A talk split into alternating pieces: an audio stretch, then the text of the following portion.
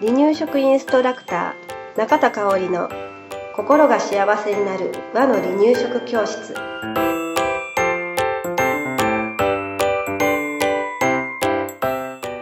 第52回です。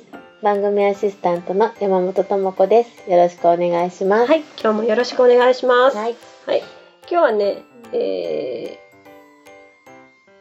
チーズうん。ありますね。チーズは赤ちゃんいつから食べられるのっていううお話をしたいと思います、ん。はい。うん、チーズって便利よね、便利ね、大好きです。うん大好き。そう、ううんんうちの子も大好きね、はい。うん、私ね大好きすぎてうん。いろんな食べ物にチーズを入れてたら、ちょっとね最近苦手になってきて。やりす。ぎちゃった。こんなこと言うべきじゃないかもしれないけど、うんうんうんあの加熱したチーズのうん。匂いがダメになってきちゃった。のね、嫌いではないの、うんうん。体がちょっっとストップしてストップしてあのそうそう好きだったのにって、うんだから今ちょっとチーズはね、うん。自分の中でお預けしてる 食材の一つでもあるんですけれど、まあごめんなさいね。脱線しちゃったね、ううん。赤ちゃんねいつからチーズ食べれるのかなって、うん。チーズちょろっと入れるだけで、うん。もうほんと味付けなくね、あの美味しく料理が仕上がるので、えー使えたらとっても便利なチーズ。うん、だけどちょっと注意点が必要なので、うん今日はその点についておはい話ししていきたいです。はい。うん、まずはでは、どんなチーズが食べれますか？あそうですねん赤ちゃんが食べられるチーズっていうのは、ん。まあ一番最初に与えるといいなっていうのはカッテージチーズなんですね。ね。あのパサパサってしたやつ。うん、パサパサ。パサパサパっていか。っていうかでポロまあななんかちょっとうん。わかる、うん。言いたいことはわかる、うん。カップの中に入ってるやつね。うん、そうそうそう。あれねうん。なんでかというと、はい。塩分がちょっと少なめなんですよ、チーズで気になるところって、うん。まあいろいろあると思うんですけど塩分も一つなんですよね、うん。なのでねカッテージチーズなかなか私はおすすめしています。うん。うんこれね離乳食中期頃を目安に食べられるようになるので、はい。えー取り入れてみてくださいはい。でよくあるスライスチーズのようなものはね、はい塩分がやっぱり高めになるので、味付けうん味付け風味付けとしては離乳食後期うん以降、うん、完了期でもいいかなっていう感じですね、はい。さっきね少し塩分の話も出てきましたけれど、はい。チーズを与える時に気をつけることがうん。ありますね、はい。でチーズは塩分と脂肪分うんが多い。ですね、はい。全てにおいてじゃないけどね、はい。カーテージチーズみたいにうん。塩分が少ないものもあるけれど、えーそういったようにそのような、えーチーズが多いです。あと、はいカビが入っているものもありますよね。ますねまあ、それはね、うんかなりかなりの癖があるし、はいまあ、あえて使わなくてもいい。そう離乳食とかうん赤ちゃん赤ちゃん含めの子供にもね、うんあえて与えなくてもいいかなとははい。思うんですけれど、はいあの選び方にもちょっと注意してみてください。はい。で使い方のポイントですね、はい。えー少しずつうん。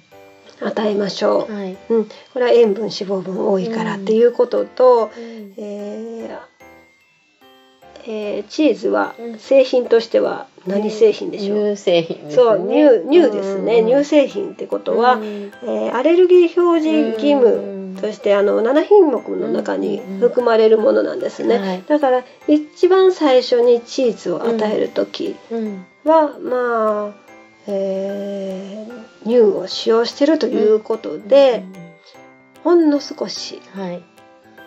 与えることを気をつけてください、はい。うんそれ以降もねうん塩分がやっぱり多いので塩分脂肪分少量を使うっていうことを、はい。うん、意識してみてください。はい。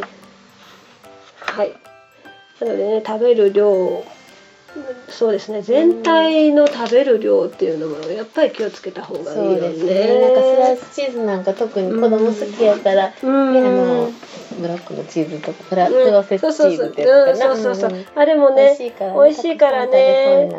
そうそうあのやっぱり市販のお菓子を与えるよりはあのチーズの方がって思ってしまう部分も私もあるんだけれど、その分ね量は気をつけ量は気をつけましょうということで、えーしてみてください。はい、でまあ今日はねせっかくなのでチーズを使ったおすすめレシピを知りたいですね。お話しします。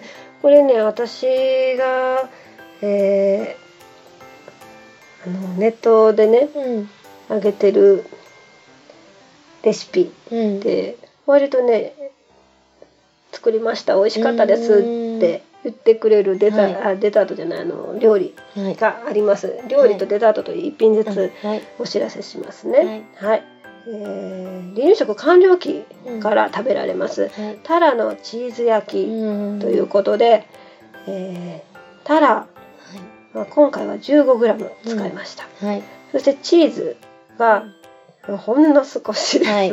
少しっていう言い方もあれなんだけどね、うん、グラムで言うのも難しいぐらい少しです、うん。このチーズは何チーズこれはね、えープロセスチーズをスチーズ。うん。うん、使いました、はい。